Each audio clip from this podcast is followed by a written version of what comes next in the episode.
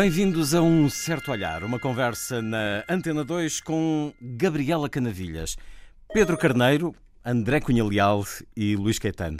Bem-vindos todos. Pedro Carneiro, um agradecimento particular, percussionista na primeira linha mundial, vencedor do Prémio Jovens Músicos há 19 anos, imagine-se, em percussão, pois claro, fundador e diretor da Orquestra de Câmara Portuguesa e da Jovem Orquestra uh, Portuguesa. Vamos conversar hoje sobre o que mudou nas últimas décadas na música em Portugal. Diga-se o que disser, Portugal não é um país musical, escrevia Fernando Lopes Graça em 1956, apelando à difusão e descentralização do ensino da música. Acabou por ser escutado. A aprendizagem musical e a prática profissional da música é hoje uma realidade consistente, democratizada. Mais de uma centena de escolas de música funcionam por todo o país e há solidez, ou nem por isso. Vamos conversar à volta deste tema ao longo da próxima hora. A verdade é que surgiram intérpretes de exceção e um interesse eh, forte pela criação musical. Mas antes, Pedro Carneiro, como é óbvio, perguntar-lhe o que é que sente por este ano no Prémio Jovens Músicos. 19 anos depois do Pedro Carneiro, e eu ainda estava aqui a pensar durante segundos quando ouvi o, o anúncio do eleito. Bem, já houve percussão depois, estava aqui à minha frente. Uh, ele foi, foi, há uma vida atrás. Boa noite. Já foi há algum tempo, ouvintes. também mudou, uh, duas décadas praticamente. Claro. Temos o Agostinho Sequeira que uh, trabalhou consigo. Foi seu aluno? Foi membro da orquestra? Foi membro da, da Jovem Orquestra Portuguesa quando tocámos portanto, na temporada passada e tocou connosco, obviamente, fez par, é parte integrante da, da, da JOP desta temporada passada, quando tocámos a nossa estreia em Berlim, no Concert House, e tocou, aliás, a parte de bombo difícil e exigente da Sagração da Primavera, na segunda parte com a qual fechamos o concerto. Concerto esse que foi, aliás, já foi aqui transmitido, foi gravado pela Rádio Cultural Alemã em agosto, portanto, exatamente há um ano, há um ano e pouco. Esta escolha da percussão, o Pedro abriu caminho para uma um, outras gerações de percussionistas. Estamos já aqui a falar de uma outra geração, no caso do, do Agostinho Sequeira. Eu, eu, tive que abrir o meu próprio caminho, uh, literalmente, porque em, uh, quando me deparei aos meus 18 anos com a possibilidade um, inevitabilidade de continuar a minha, a minha, o meu caminho pela música, não havia curso superior de percussão em Portugal.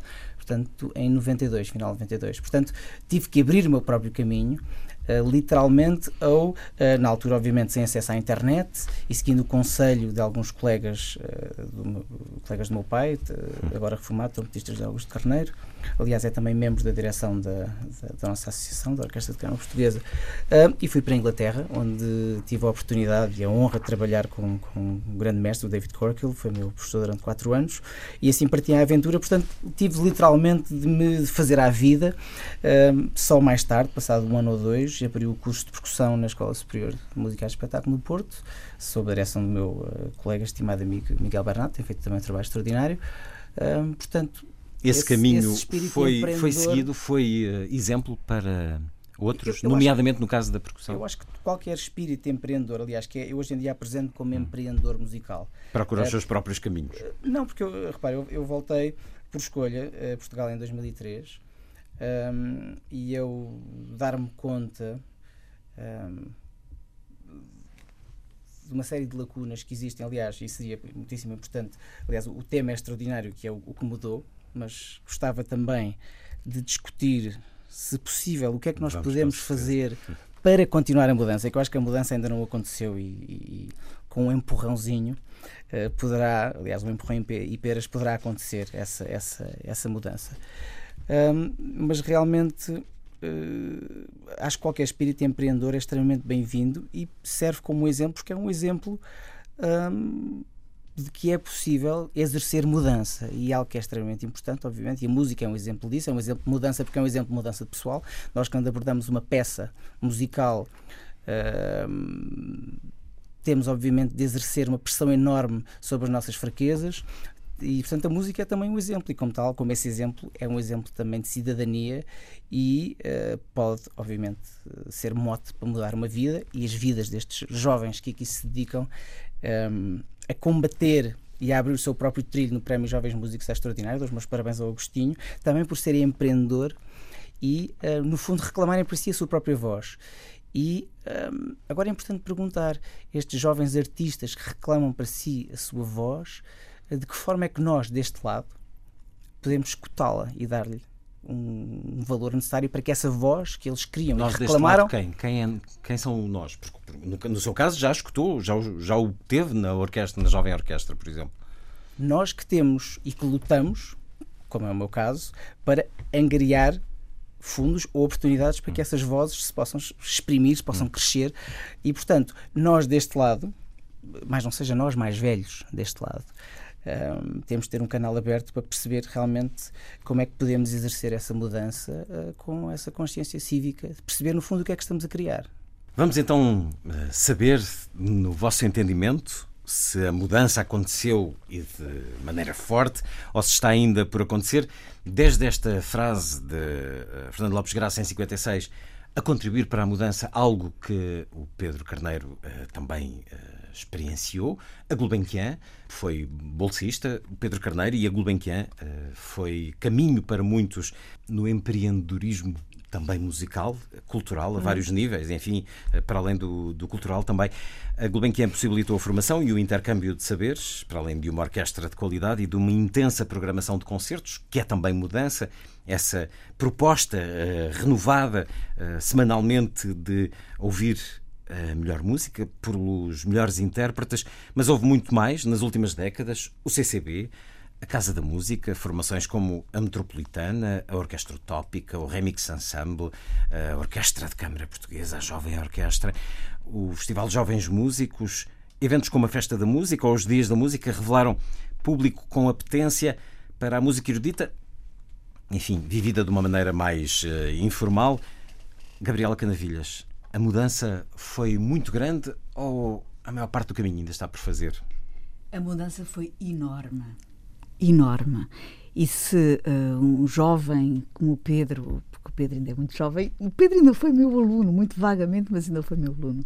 Vagamente não, ainda foram, foi durante dois anos. Pronto, vagamente, por num percurso tão importante e tão grande. Mas, eh, mas se eh, para o Pedro, eh, apesar de tudo, o tempo se mede de uma determinada maneira, para mim, que, que sou mais, mais velha, mede-se de outra maneira. e devo dizer que quanto mais nos alargamos no tempo e olhamos para trás, maior dimensão tem essa mudança. E, e essa mudança, vista do meu lado, eh, tem uma dimensão enorme eh, quando eu era miúda e quando eu estudava no princípio, uh, o panorama era um deserto do ponto de vista da oferta de, de, concertos, da oferta de festivais, da oferta de consumo. Uh, era, era, necessário também era um ser deserto. empreendedor, no teu caso, por exemplo, Deixa-me só, deixa só fazer o círculo. Era um deserto do ponto de vista da oferta de ensino, em termos de conservatórios, de escolas de música, onde aprender. Havia umas professoras, uns professores particulares e umas bandas filarmónicas e pronto. Era um deserto do ponto de vista da oferta discográfica. Uh, havia uns eleitos que tinham uns discos que se partilhavam, três ou quatro famílias que, que, rodavam os mesmos discos para podermos ouvir os nomes famosos que, que queríamos todos uh, beber cada risquinho do vinil. Uh, portanto, há de facto uma mudança extraordinária que sobretudo ocorreu, evidentemente, depois do 25 de Abril, mas uh, eu diria que depois de 68, desde a última reforma uh, do ensino que introduziu a educação musical nas escolas e que antes dessa tinha sido a reforma de 1859, se não me engano, desde, desde Passos Manuel e Costa Cabral, que introduziu o canto coral na, na, na, no ensino genérico.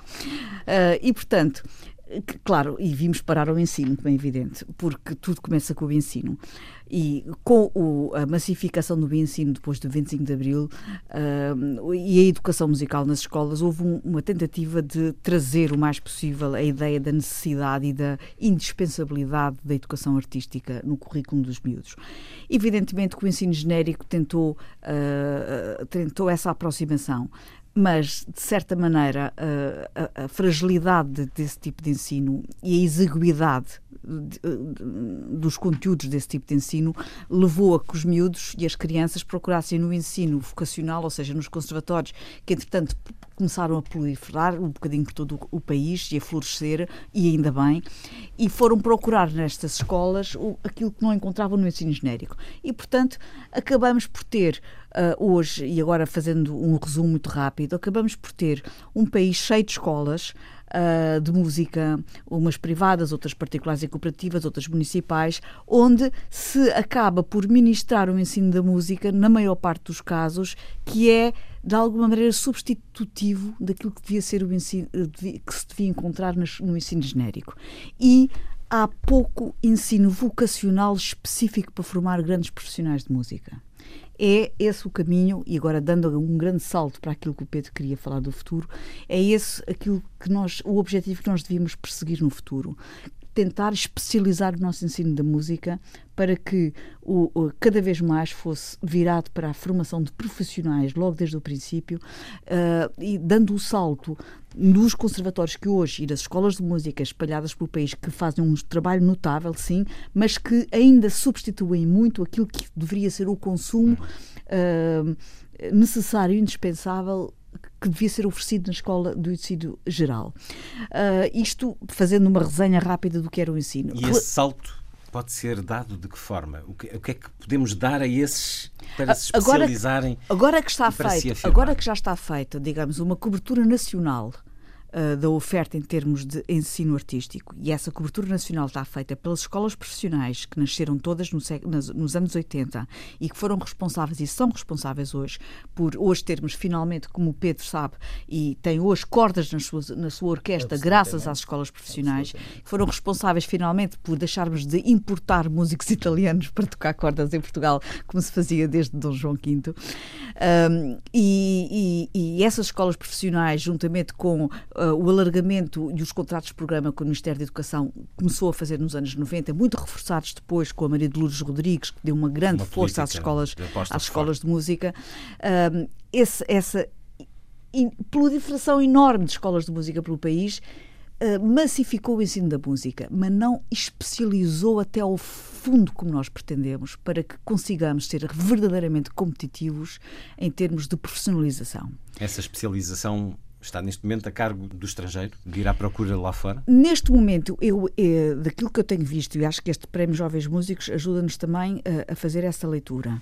Daquilo que eu tenho visto, nós hoje conseguimos maior especialização uh, instrumental, por exemplo, na área, por exemplo, das cordas, do que em instrumentos que eram tradicionais em Portugal, como, por exemplo, o piano um, e, e, outros instrumentos onde havia uma tradição muito grande e que hoje em dia deixou de haver. E, tenho, e eu estou convencida que tem uh, muito a ver com isso. Tem a ver com uh, a dificuldade de, uh, do ensino encontrar o seu fio condutor no sentido de mergulhar na especialização desde muito cedo Claro que isto é preciso fazer apostas no ensino integrado e o segredo do sucesso das escolas profissionais é por ser ensino integrado, por ter na mesma escola todo o ensino, o ensino genérico e o ensino musical, ou seja, não tem que mudar de escola. E o ensino integrado, que no fundo é o segredo do, do, do, do ensino na Rússia, nas escolas de leste, é de facto tudo na mesma escola, e essa, essa integração completa da assimilação do conhecimento. E, portanto, há de facto grandes passos a dar no futuro, concordo inteiramente com o Pedro nesse sentido, e do meu ponto de vista, se quisermos ser especialistas e competitivos, é apostar na, na especialização, na formação profissional a sério e uh, estamos neste momento em condições porque já temos a montanha, hum. já, já temos a plataforma, que é a montanha, isto é, já temos o país já com uma. uma, uma Os uma, alicerces. Um, a, a, parte mediana já está conseguida. Agora temos é que subir o pico subir o pico e ganharmos a especialização. Gabriela Canavilhas, Pedro Carneiro e André Cunha Leal fazem música e têm diferentes experiências na gestão e no planeamento musical.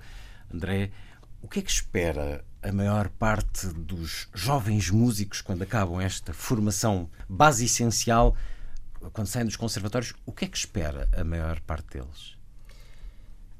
O, o, que os músicos esperam é, é, essencialmente poder fazer música acima de tudo. E o que é que lhes é dado? E, e, o que é que os aguarda cá fora? E, então, pintando um panorama não tão animador, a verdade é que muitos dos músicos que saem uh, dos conservatórios e depois das escolas superiores, porque aí mudou claramente. O Pedro teve que sair para poder estudar percussão, para continuar hum. os seus estudos. Hoje em dia, um percussionista já pode uh, completar todo o seu ciclo em Portugal, se bem que faz sempre falta na atividade de música essa experiência uh, internacional, uh, o contacto e a, e a, troca de ideias e de culturas e de experiências artísticas é importantíssimo, sendo que nesse aspecto os músicos estão muito habituados desde sempre. basta recordarmos compositores como Telemann, ainda de Barroco, já faziam isso. Com a mala às costas. Andar com a mala às costas uh, e até que fazer pela vida. Um, é, é um... Porque é uma profissão muito desprotegida, não é? É, é, muito, é uma profissão muito desprotegida. é, inevitabilidade, uh, é, é a inevitabilidade do músico, do bailarino, do ator. Isto é, é muito Mas complicado. Tu que convives tanto com músicos jovens, tal como o Pedro, Sim. enfim, tal como todos, uh, Gabriel também na experiência da AMEC, eles, a maior parte vai lá fora? Uh, há, cada vez mais há já esta predisposição Uh, porque finalmente já começa a haver, mesmo nos conservatórios, já começa a haver esta noção da tal profissionalização. Uh, eu lembro-me na entrevista que fizemos à então Ministra Maria da Educação, Rodrigues. Maria de Lourdes Rodrigues, aqui na Antena 2, ela disse: Bom, mas conservatórios nacionais há cinco, e portanto, estes conservatórios nacionais têm que ser escolas não para diletantes, não para quem vem aprender piano porque fica bem tocar nos serões de família, mas porque queremos formar pianistas, pianistas que possam ter uma carreira como tal. Até pode não dar certo, mas este é a nossa aposta. Eu acho que está muito bem, porque são os recursos do Estado que são limitados e que, portanto, têm que ser uh, uh, focados na, numa aposta, nessa especialização de que falávamos. É que o grande problema é que nós também assistimos a este drama do, dos músicos em Portugal que uh, há aqueles que vão logo para fora, muitos deles seguem os estudos superiores lá fora e depois têm a sorte de entrar nas chamadas academias das orquestras, academias associadas às orquestras ou aos teatros de ópera, no caso dos cantores. Ou então muitos dos que cá ficam, que até podem ser excelentes instrumentistas, mas que, eh, e é uma das grandes queixas e angústias dos músicos, é que querendo essencialmente fazer música, se não conseguirem ter outra profissão de suporte, de sustento, que geralmente é de professor de música, um, não conseguem pagar as contas de casa. Mas posso e isto é dramático. Coisa, André. Uh, na verdade, uh, eu julgo que não estou enganada se disser que quem for um excelente instrumentista uh, em Portugal. Quem tem trabalho. Um, tem trabalho em qualquer Sim. parte do mundo. Uh, eu, eu, julgo que não estou errada, Pedro. Um grande músico em Portugal encontra sempre lugar em qualquer parte. Nós, nós temos... Daí a, a necessidade de sermos uh, exigentes na formação. Temos o exemplo do Pedro, o próprio Pedro. O próprio Pedro. Uh, Lembro-me agora o Abel, o Abel para o trompista. Uh, que, Adriana Ferreira. Que, que arranjou agora, para além de, de, enfim, da grande estamos, carreira estamos que ele tem. Estamos a falar de agora... alguns casos, inclusive, é todos os que mencionaram agora, Não, marcados por este Prémio Jovens Músicos. Há sempre... Mas estamos a falar de quantas centenas de jovens eu, licenciados eu, em música por ano? Eu, eu todos os anos... Centenas? Me, centenas. Eu, eu todos os anos ouço... Portanto, a Orquestra de Câmara Portuguesa foi fundada em 2007 e temos feito audições regularmente e portanto, desde 2010, quando começámos o projeto, na altura que se chamava, o nome era o OCP0, era uma, uma, uma pequena academia light uh, que progrediu para, para esta, exatamente era o que era, um pequeno, um pequeno grupo de cordas que foi crescendo. Era o início do e projeto. Que, exatamente. E que em 2013 um, a Jovem Orquestra Portuguesa se tornou representante, portanto, na EFRIO, na Federação Europeia das Orquestras Sinfónicas Juvenis, um, e portanto, que é neste momento uma, uma orquestra sinfónica, nós, eu, eu, ouço todos os anos, uh, audicionam para a JOP todos os anos cerca de 400 músicos. Portanto, nestes últimos anos eu ouvi em Portugal, claro que alguns são repetidos, há sempre cromos repetidos, hum. obviamente, e ainda bem, mas ouvi já largos milhares de músicos nestes 10 anos. E é muito interessante o que a Gabriela tinha dito relativamente às escolas do ensino vocacional e às escolas profissionais, que é realmente o fazer um gráfico. É extremamente interessante que há um, esta, esta intensidade e concentração desse ensino tem frutos reais entre estas idades. Portanto, vamos Uh, do ponto de vista pragmático, há claramente entre os 15, os 16 e os 17, 18 anos há um pico de forma, um pico de, um, de vontade, de genica, de um, expectativa ainda, de gestão, ou seja, onde não existe uma gestão de expectativa negativa, uh, e é realmente onde está o coração, vamos assim dizer, da jovem orquestra portuguesa. A partir do momento em que estes jovens músicos têm que ingressam no ensino superior e que se deparam uh, com um ciclo que vai terminar daqui a três anos, uh, muitos claramente começam a pensar o que vão fazer à vida, têm obviamente se vão estudar, se moram no Norte, vêm para Lisboa, etc. E portanto, Uh, as saídas uh, profissionais são o que nós sabemos, daí eu, eu mencionei o meu caso, uh, o meu e nosso caso do empreendedorismo, mas obviamente o empreendedorismo, quer dizer, nós temos de fazer pela vida, mas do mesmo mas ponto de vista, do mesmo nem sempre se consegue. E portanto é, é, é, é, importante perceber também, e por isso eu referia no, no, no quando nas minhas palavras, que, quando, quando, ao abrir este, este debate, que é, e claro que que, que, que não seja mal entendido, que fantástico que existe este Prémio Jovens Músicos e que bom que temos esta oportunidade de falar sobre o que foi feito até agora um, e que é extremamente. Aliás, eu recordo-me perfeitamente e tenho noção, mesmo assim, tenho que jovem, tenho, já não sou jovem músico, tenho 41 anos. Um, obviamente muita coisa mudou, mas hoje em dia eu sinto uma enorme responsabilidade. Aliás, tenho tenho duas filhas, sou pai, e sinto-me enorme responsabilidade ao perceber que estes músicos jovens com quem trabalhamos um, precisam perceber claramente que vão ter de encontrar uma oportunidade real e, na esmagadora maioria dos casos, não será em Portugal, porque nós temos se há hoje em dia 400 músicos, vamos ver, uh, há 20 anos atrás, fazer uma audição para uma orquestra deste género, se calhar teríamos 15, 20, 50, não, não sei, quer dizer, não vou extrapolar, mas hoje em dia temos 400, 500 jovens músicos que estão dispostos a preparar-se e o nível é alto, como nós mas ouvimos. Há, há mais do que esse número, ou não? Há imensos jovens, há, há imensos há jovens mais músicos. do que isso. Há músicos com experiências, com a possibilidade de serem músicos regularmente uh, em público. Isso, há muitos, há, há, muitos músicos e também há uma expectativa enorme relativamente a esta profissão. Um, e é, portanto, quer dizer, o, o, que eu me pergunto é, portanto, o Estado investe, e, e, e que bom, ainda bem, que estamos a investir, mas investir para que estamos, acabamos por estar a criar Uh, uh, jovens professores de música. E nós, por exemplo, neste momento, eu, eu, nós temos que contratar uh, na nossa instituição, que é, infelizmente, ainda é embrionária, mesmo passado 10 anos, a Orquestra de Câmara Portuguesa, nós trabalhamos por projeto e vamos contratando por projeto músicos, deste nosso polo de músicos com que trabalhamos, na esmagadora maioria são músicos, isso foi o nosso propósito, portanto, trabalhar com jovens músicos profissionais e não músicos que trabalhem já noutras orquestras, porque esses já têm, obviamente, o seu, o seu trabalho assegurado. E, no fundo, foi essa nossa, essa nossa missão ao criar a Orquestra de Câmara Portuguesa foi criar saídas profissionais para estes jovens músicos. Uhum.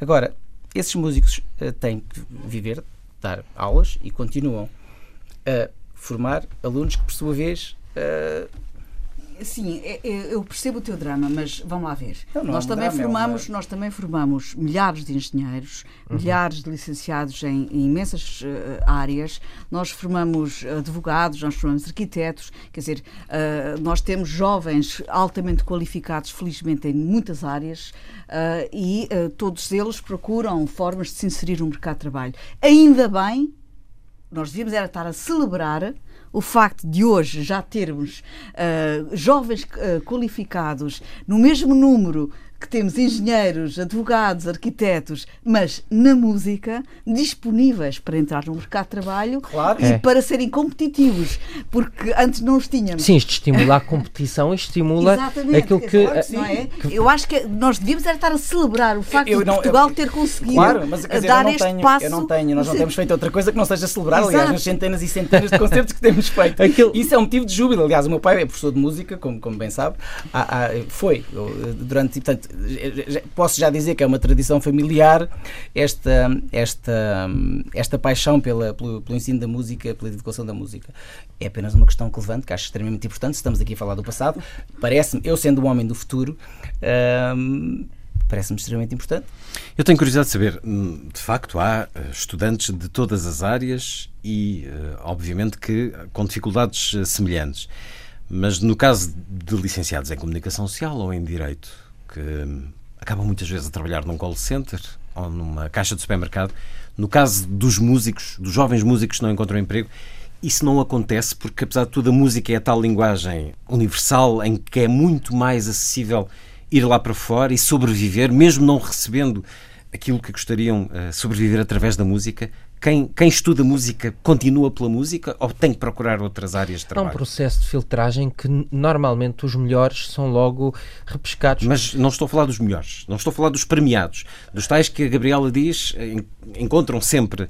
Mas Aqueles há... que não, não conquistam esse patamar, conseguem viver da música, sei lá. Uh, tocando às vezes em uh, bares, em a formação, uh, a educação académica na área da música, para além da, da, da parte meramente técnica uh, e específica do ponto de vista musical, tem componentes de formação sensitiva e, e, e, é, e é abrangente do ponto de vista social. A verdade é que a maior parte dos músicos, eu, eu falo pela experiência dos contactos que tenho, a maior parte dos músicos uh, são pessoas com recursos uh, sociais e competências humanas. Uh, e têm conseguido e têm uh, facilidade de, de, de, de, encontrar uh, formas de, São particularmente empreendedores, voltando à expressão. encontram formas de é. se inserir. E não digo que a vida seja fácil, eu não estou aqui. Então o que estás a dizer é que todos conseguem não, qualquer coisa não, no meio musical. Não estou aqui a reduzir as dificuldades de ninguém, muito menos de uma atividade tão difícil como a obviamente que não. Músicos. O que não estou, não quero aqui é dramatizar. Claro. É só hum. isso que eu estou a dizer. Não é por acaso, por exemplo, a Escola Superior de Música de Lisboa e certamente as outras têm, eh, eh, dedicam-se cada vez mais a áreas como música e comunidade. E é precisamente isto, ou seja, é mostrar que a música dá-nos ferramentas, dá-nos horizontes, dá-nos apetências para pormos ao serviço de uma comunidade que não tem que passar obrigatoriamente por tocar numa orquestra hum. ou, ou, e, e, é por isso que nós vemos uh, projetos muito bem sucedidos a nível da intervenção social através da música. O próprio Pedro Carneiro, com, com o projeto da Orquestra de Câmara Portuguesa, tem experiências que nunca mais acabam neste sentido. Mas há N experiências, uh, como a Orquestra Geração, por exemplo, que vão que precisamente neste sentido. Seja, e essa é uma grande muito mais áreas que são muito mais redutoras Exato. Nas, na capacidade de, de, do indivíduo se inserir na é, sociedade. Era, era esse o sentido da minha atividade de músico e isso reflete artística. uma profunda mudança na sociedade portuguesa em décadas. Essa capacidade de receber diferentes tipos de formas de fazer música. Absolutamente. absolutamente. É, um, é, um, padrão muito interessante que eu, tanto nos anos 90, quando estive em Inglaterra, um, é um, um, era um padrão habitual nas escolas superiores, os músicos que se terminavam muitas vezes com, com notas brilhantes a partirem para outra atividade. Uh, tal era a oferta, uh, porque nos anos 90, portanto, uh, acredito que hoje em dia em Londres existam outras escolas, mas tínhamos a Guildhall School of Music and Drama, onde eu estudei, a Royal Academy, a Royal College, Trinity College of Music e, e outras, outras escolas, pelo menos quatro, quatro escolas superiores de excelente nível, um, que, quer dizer, todos os anos Uh, produziam uma quantidade enorme uh, de instrumentistas de alto nível. E, portanto, era um padrão habitual músicos que terminavam o seu curso com nota máxima e se iam dedicar a outra atividade, muitos até fazendo outro tempo, de colegas que foram fazer um curso de Direito, um curso de. Um, fosse é interessante que, que, o Pedro diga isso. E nós temos um exemplo, temos dois exemplos em Portugal que uh, fundamentam muito bem esta, uh, o que o Pedro acaba de dizer. Uh, duas das escolas que melhor classificadas ficam todos os anos nos rankings, nos famigerados rankings das escolas, são precisamente duas escolas com ensino integrado. por isso é que estão nos rankings, duas escolas de música a Academia de Santa Cecília e o Conservatório Carlos Gulbenkian de Braga. São duas escolas integradas que estão sempre, todos os anos, nos rankings de matemática e de língua portuguesa. Ora, isto significa exatamente isto: que as escolas de música que têm, uh, têm esta capacidade de formar de tal maneira uh, os jovens que os tornam muito capazes de uma forma muito abrangente. E normalmente um bom aluno de música é sempre um bom aluno na matemática uh, uh, e, e, outras disciplinas. É, Está quase desenvolve a disciplina. Provado cientificamente que a aprendizagem da música tem que ver favorece com o processo cognitivo da música e da apreensão da música. E a concentração é? e enfim, a disciplina, tudo isso. É uma linguagem, é uma ciência, é uma arte e isto acaba por dar uma série de apetências a quem estuda a, a, a música para poder uh, ser bem sucedido. O Voltamos an... àquilo. Uma coisa é o que gostaríamos de ser, mas as ferramentas são dadas. Mas eu, eu gosto muito da frase do, do, do, Lopes Graça. Repete lá a frase do Lopes Graça. Diga-se o que se disser, Portugal não é um país musical. E sabes porque é que não? Portugal não é um país musical? Não, atenção, 1956. Portugal, de facto, e não sei se os meus colegas concordam aqui de debate, concordam comigo, Uh, na verdade, se nós compararmos Portugal e, de alguma maneira, incluo aqui Espanha, a Península Ibérica, com os países do centro da Europa, e é muito em particular a Itália, pelas características especiais que a Itália tem, e depois os países uh, calvinistas e protestantes, Portugal, de facto, não se compara do ponto de vista musical. E não quero aqui armar-me entre de Cantal e as causas da decadência uh, de, ibérica, mas e a razão só pode ser uma. Aquele excessivo catolicismo e a beatice que vingou em Portugal sempre. Nós não tivemos sequer um renascimento fluorescente. Sendo que a Beatrice um, um tempo... deu muito a muitos músicos. Não, mas desculpa. Não, não. mas por isso não. estamos aqui a falar de futuro. Eu, não, eu peço imensa desculpa. E nos, uh, Luís, nos países peninsulares, vê, por exemplo, a diferença na pintura entre Espanha e Portugal. Desculpa. Os desenvolvimentos Deixa-me completar diferentes. o meu raciocínio é que a beatice, no sentido da adoração e da liberdade, da liberdade criativa, eh, a liberdade criativa implica, de facto, liberdade.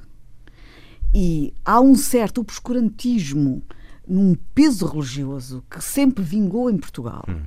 e que não deu sequer aso a, a, a, que o Renascimento, com a, sua, com a sua leveza, vingasse e que depois o século das luzes passou por aqui assim muito apagado.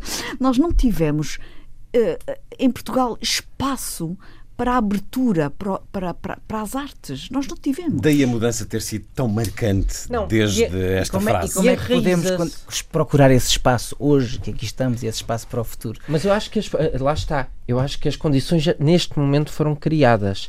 É preciso é darmos o passo em frente. Foram criadas Porque... mesmo com esta crise dos últimos 6, 7 anos. A, a crise faz de que forma é que isso marcou a crise faz uh, lembrar o agora coisa. na música em Portugal? Porque, uh, uh, por exemplo, no meu trabalho no, no, no Centro Cultural de Belém, eu deparei-me com uma musical. coisa que para mim me causa um grande dilema. Nunca tivemos tantos recursos disponíveis, tão bem preparados e tão cedo. Estou a falar dos recursos humanos, dos músicos. E nunca tivemos. Uh, eu não sei se são poucos recursos, porque apesar de tudo, Portugal é muito mais rico do que era nos anos 80. É, é, é tão pouca Acho vontade. Depende, antes ou depois não, de 86. É, é, é, é aqui, uh, mas não me parece. Não, não, não, não, não nós estamos assim. Eu, não, nos anos 80 foi o boom da entrada de, de, das verbas. De, não, eu estou a falar no, no início dos anos 80. Estou a falar mesmo do início, transição ah, dos anos 70 ah, para os anos 80. Uh, Perdoe-me, os anos 80, que eu nasci em 80. Então foi as primeiras vindas do FMI. As primeiras vindas do FMI, Pronto, exato. E apesar de tudo, há uma diferença entre as, as, os vários, as várias vindas do FMI.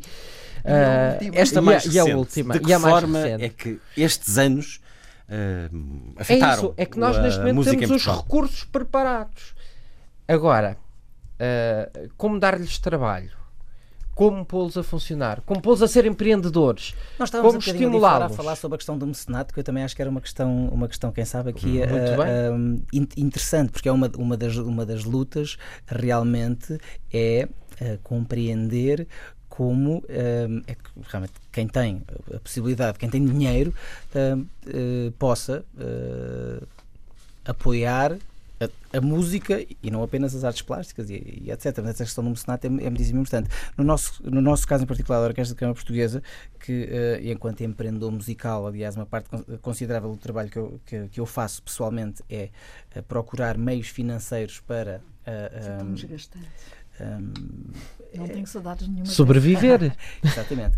Não, para, para, no fundo tornar, tornar, tornar real aquilo, aquilo que fazemos, é darmos conta que realmente o mecenato em Portugal um, é, do ponto de vista uh, psicológico, extremamente desgastante também, porque uh, não, há, não existe essa tradição e o Estado uh, não tem servido como catalisador real para poder mudar essa, essa, essa mentalidade. Obviamente que isto é uma questão cultural que é dificílima de se poder mudar de um dia para o outro, mas nós, quando nós estamos a falar de meios, também estamos a falar de pessoas.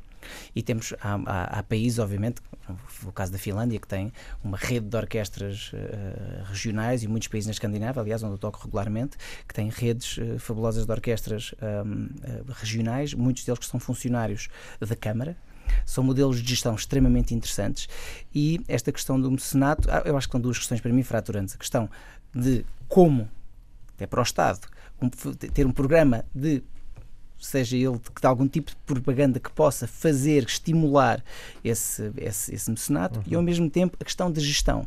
Nós, nestes uh, nove anos, em 2017, dez anos da Orquestra de Câmara Portuguesa, um, temos, sem dúvida, uma gestão quer dizer, é, é, não é imodéstia, é uma gestão brilhante, porque a única forma de sobreviver com os meios, quando nós angariamos os meios para fazer o que fazemos, tem que ser brilhante, porque senão eh, o, o saldo estava negativo e já tinha acabado há muito que tempo. Que resposta é que têm da sociedade?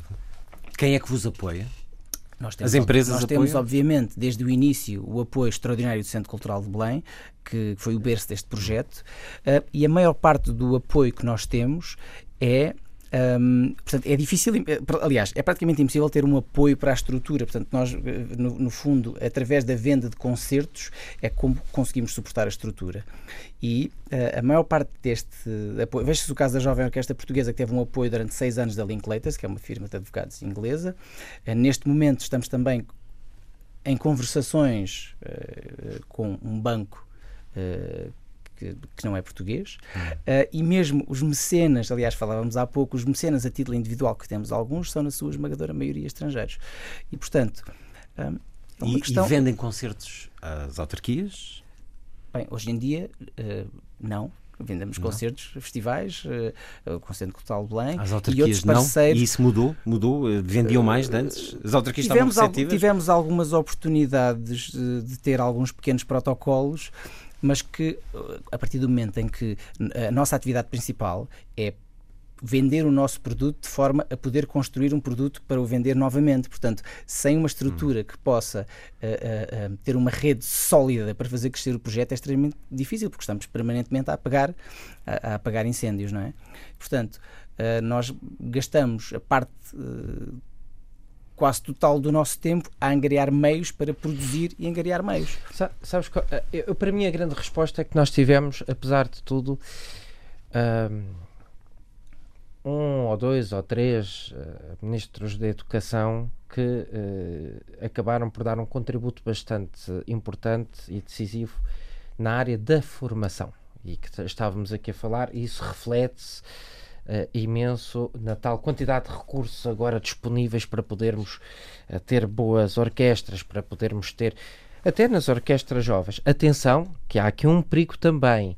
E quando falamos de mecenas, agora é muito engraçado e é muito fácil arranjar-se um mecenas para a orquestra dos jovenzinhos, que já tocam muito bem, mas depois não há mecenas para as orquestras profissionais.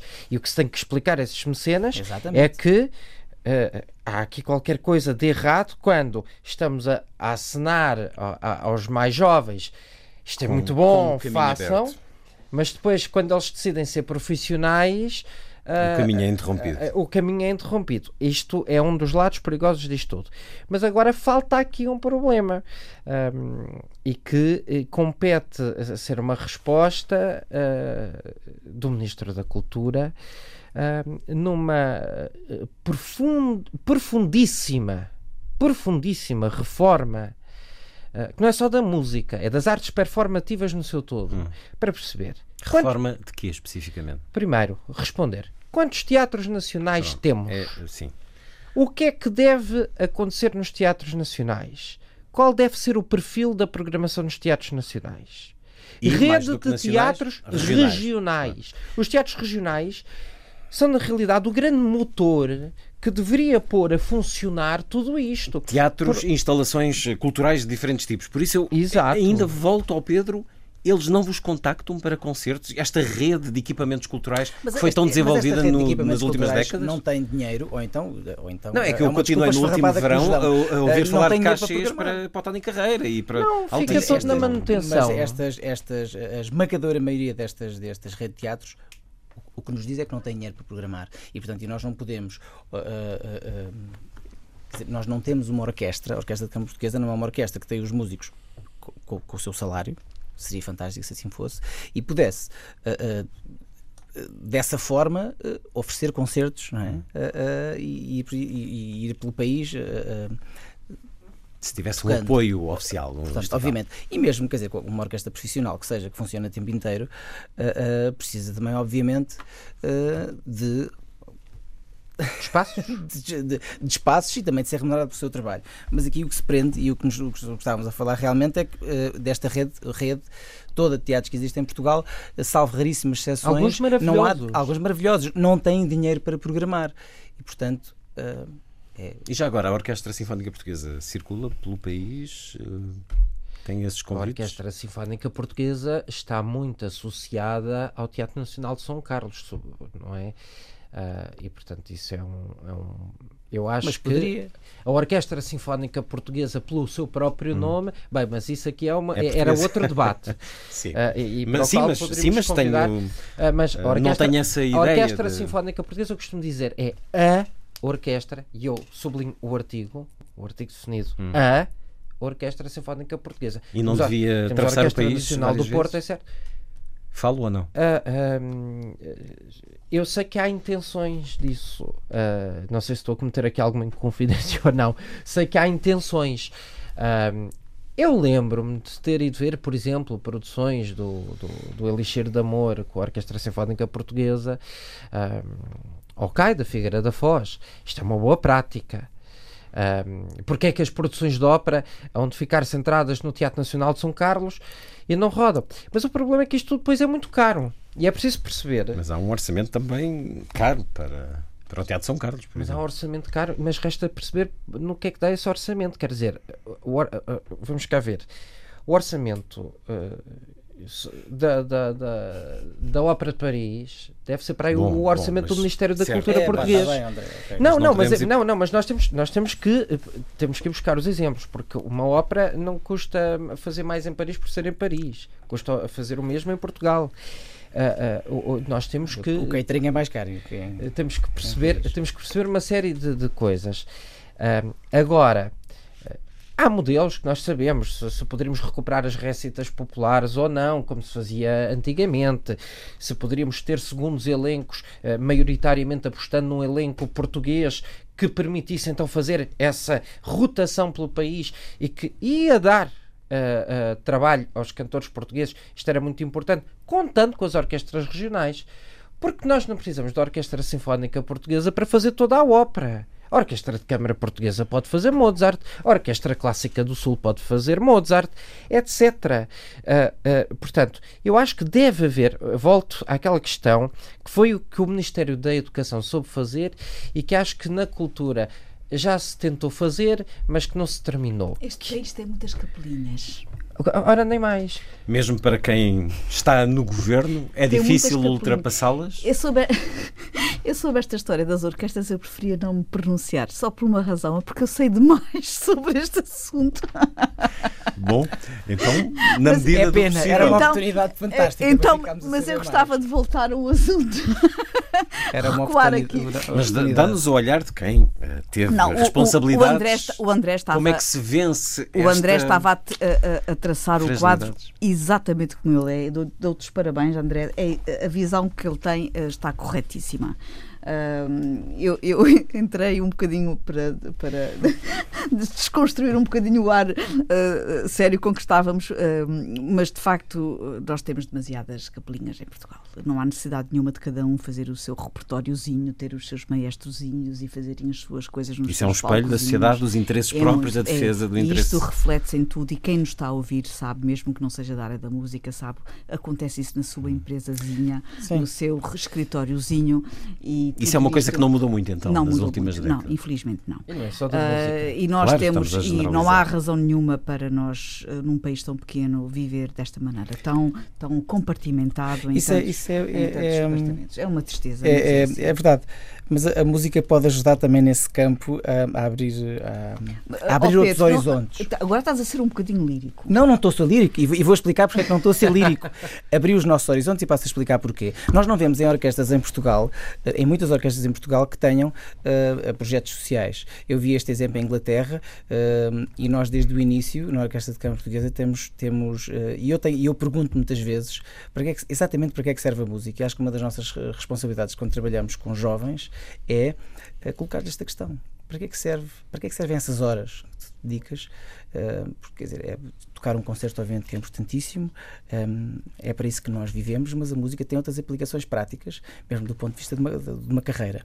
Uh, na Orquestra de Câmara Portuguesa, nós pomos a música ao serviço do trabalho, por exemplo, de pessoas com, com deficiência um, cognitiva. Temos um trabalho já há vários anos, aliás, que tem o apoio da Fundação, primeiro do Programa de Desenvolvimento Humano da Fundação Carlos Gouveia, agora que se chama Partis, uh, e estamos a fazer uma orquestra de câmara de pessoas, na, com, a Oeiras, o programa chama-se Notas de Contacto.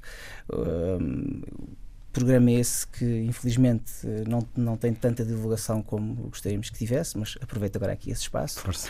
e eh, tem sido extraordinário ver o progresso ahm, com os clientes da Cércia Oeiras que trabalham nesta orquestra de câmara embrionária e dos próprios músicos da orquestra de câmara portuguesa ahm, que se, que, têm, que se têm desenvolvido com esse projeto.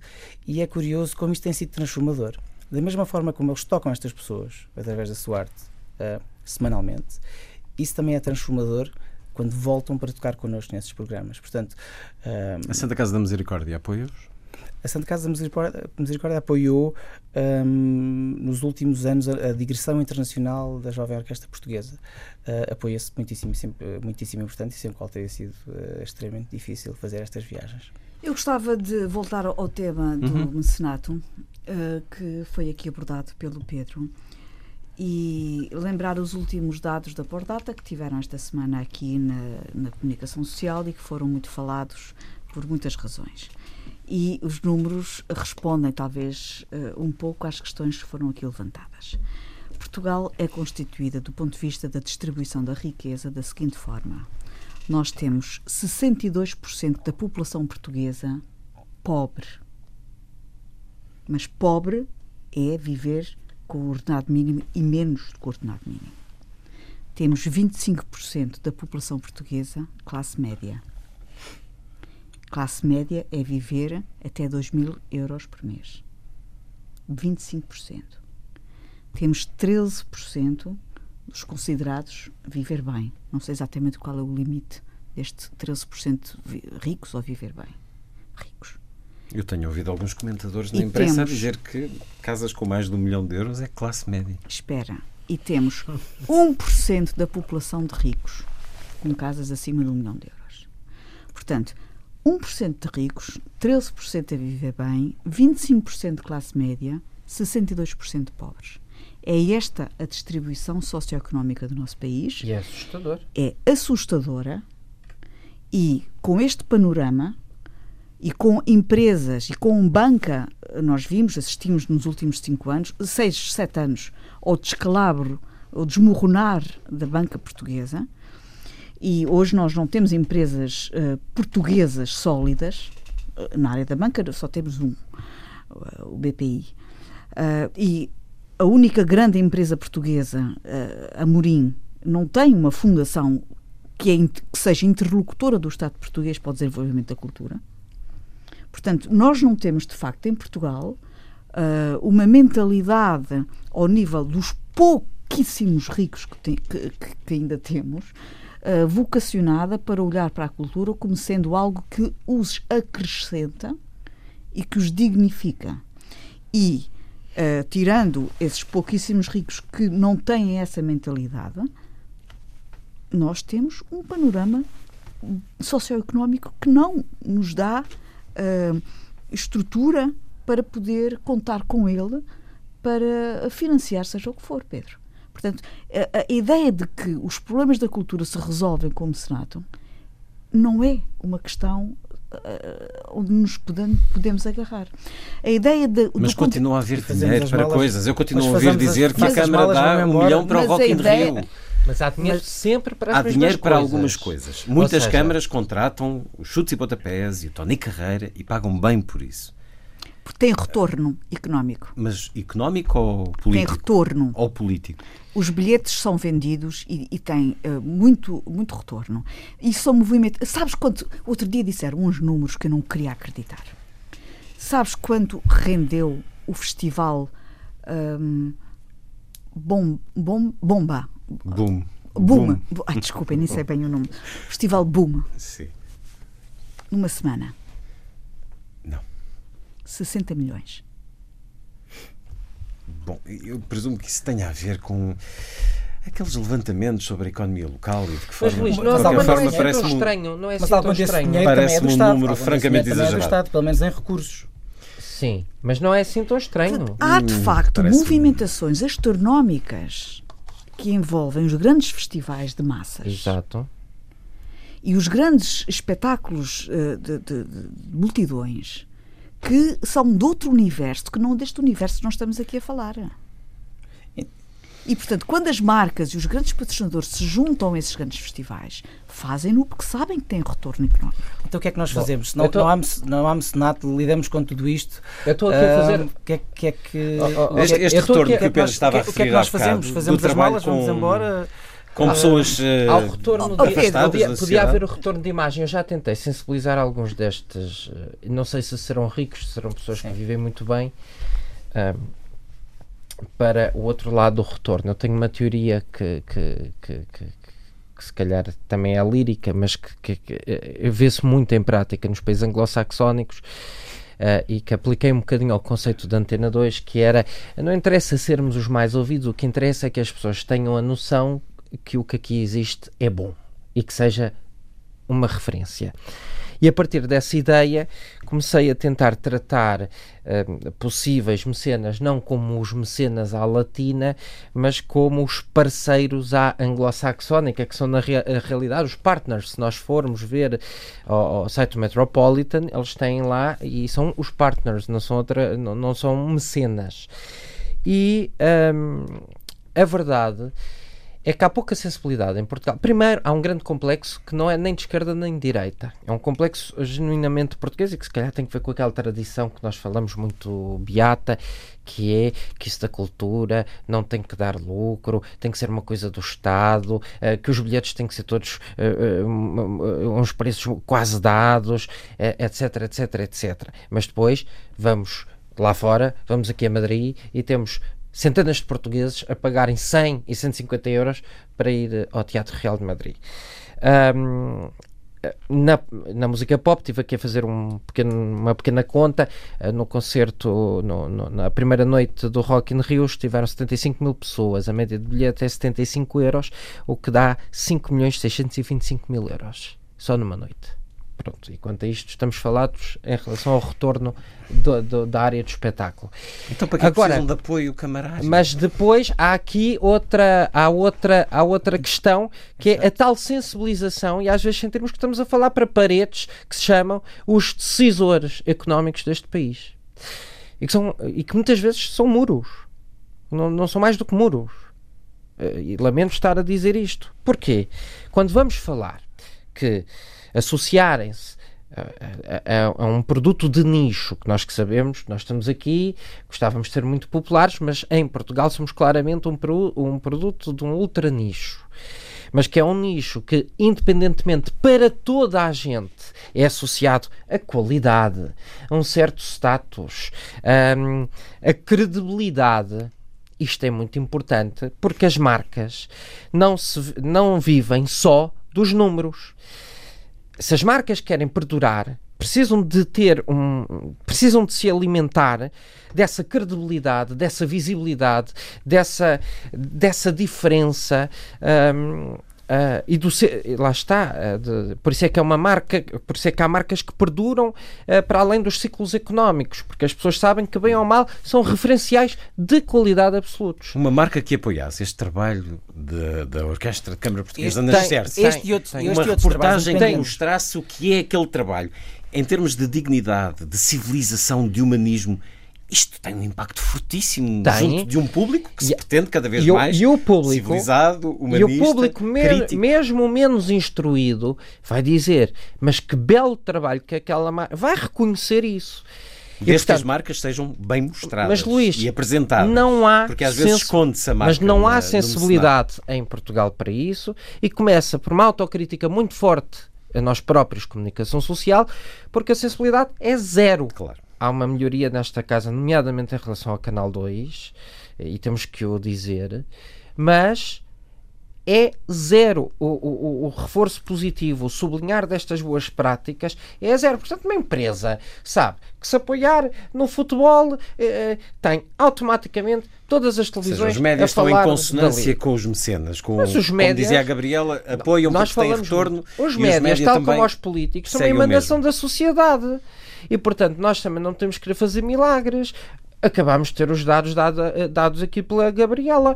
Uh, quer dizer, agora, compete-nos a nós, agentes do atual, ser um bocadinho, talvez, líricos mas, eh, mas, e mudar, e, e ser bem, agentes de mudança. E ainda bem, é essa. É essa uh... E às vezes, para mudar, é preciso é cortar eito. Não, não, não, temos que deixar de continuar a, alinhar. Nos, o português está sempre a arranjar problemas.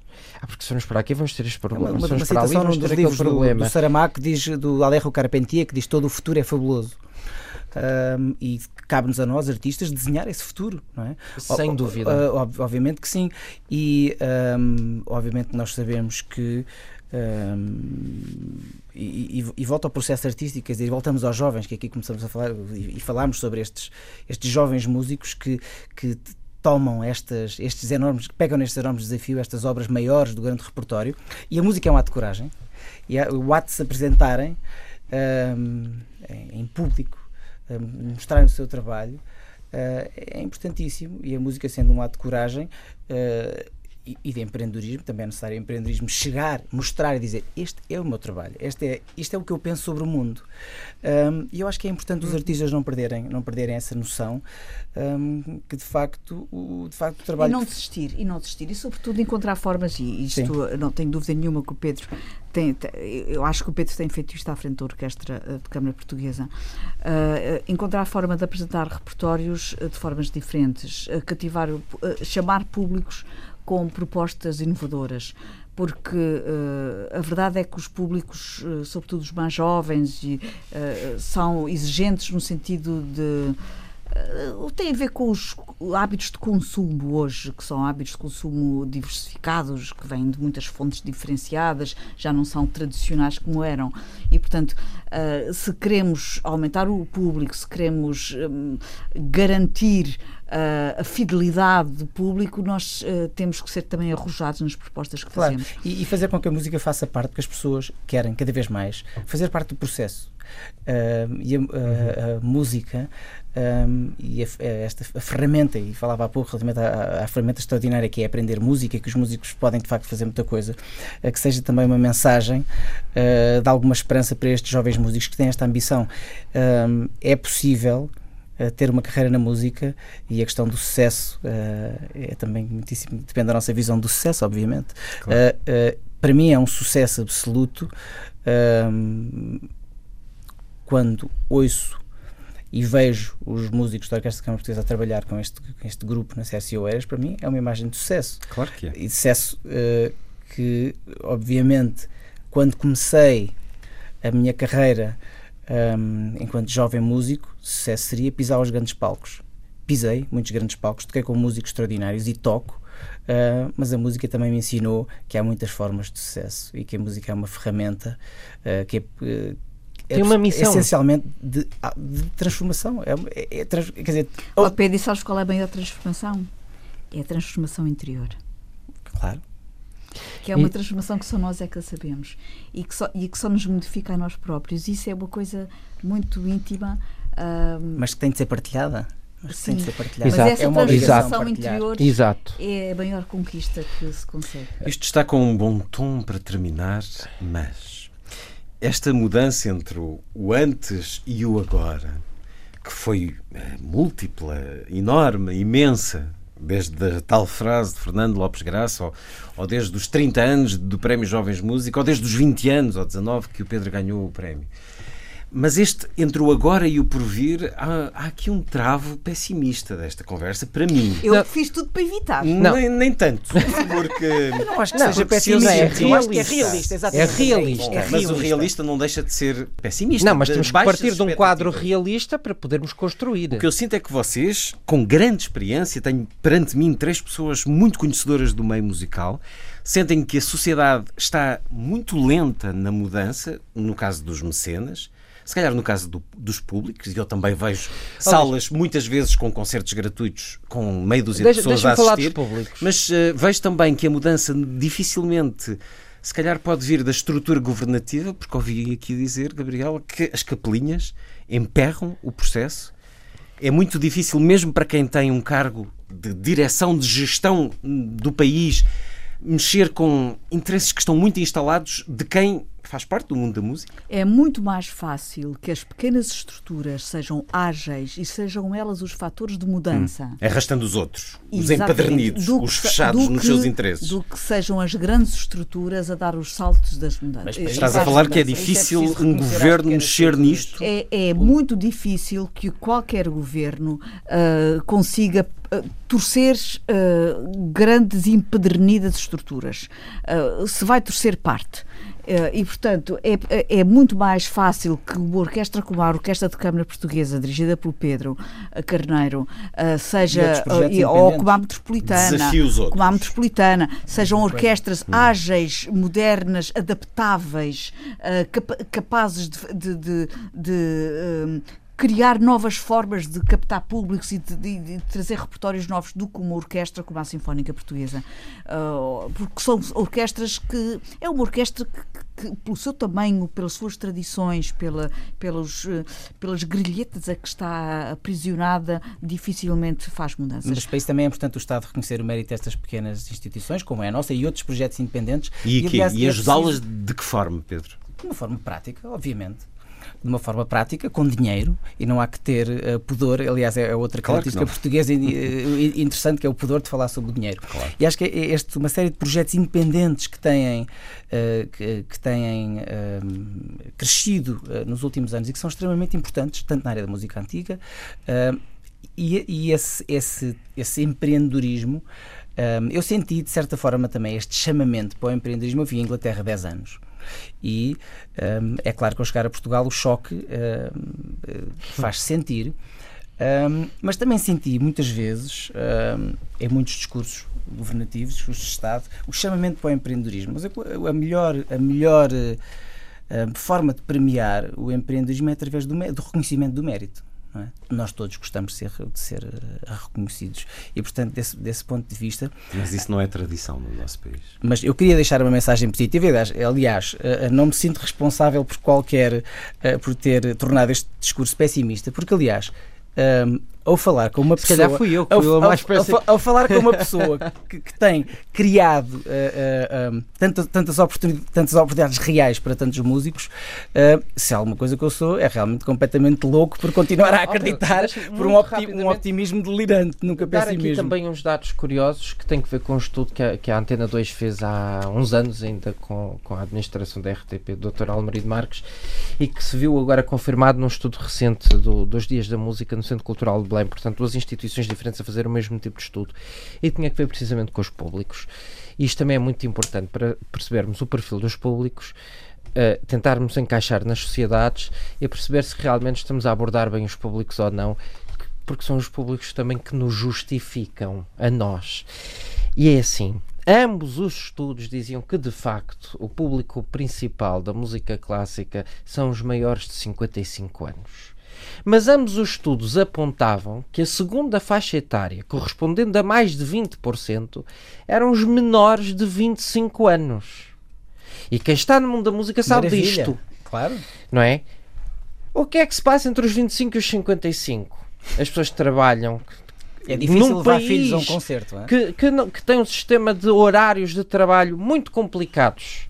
Num país que tem poucos apoios de, de- de- de suporte familiar para permitir aos pais para poderem ir aos concertos, organizarem espetáculos, etc. Onde os concertos são muito tarde, que nos outros Ora, países os nem concertos mais. são no baixo tardar às 19, às vezes, caso raro, às Domingo, 20. às 5 da tarde, no CCB. Aliás, Exato. Uma excelente ideia. Não, mas, mas é isso. Portanto, é preciso percebermos quem são esses públicos. Não vilipendiar os maiores de 55, como muitas vezes esta necessidade que está em todos os concursos europeus e não só, que estão, que sempre a dizer é preciso novos públicos. Ah, então temos que fugir do público tradicional. Não, São não, todos quere- maiores. Queremos manter. eh, São todos- eh, Não. Passa a expressão, os velhos públicos. Não, Não, nós que queremos esses.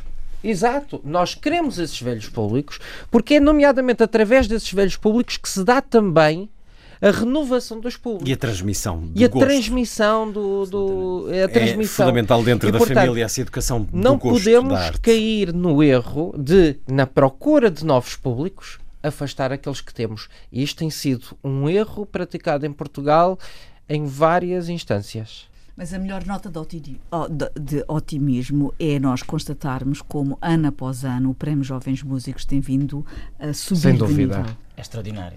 E a forma como estes jovens mostram como ah, o nível vai subindo é a prova de que a qualidade do ensino vai subindo e, ah, e, e desta forma tudo sobe, isto é, sobe a exigência do público, sobe a a, qualidade dos também, professores. né? Rádio, Tu- televisão, ah, eh, e e isto sociais. demonstra que há uma subida do nível musical em Portugal.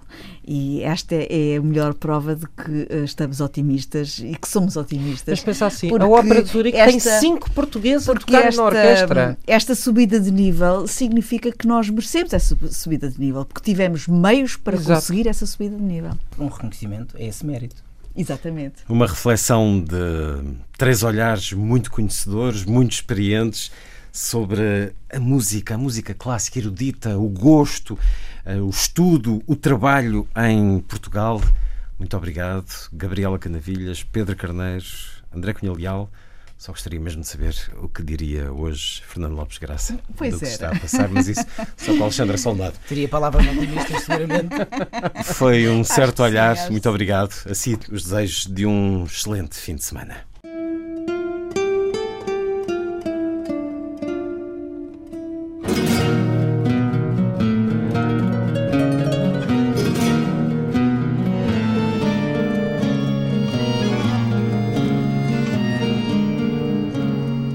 Certo olhar.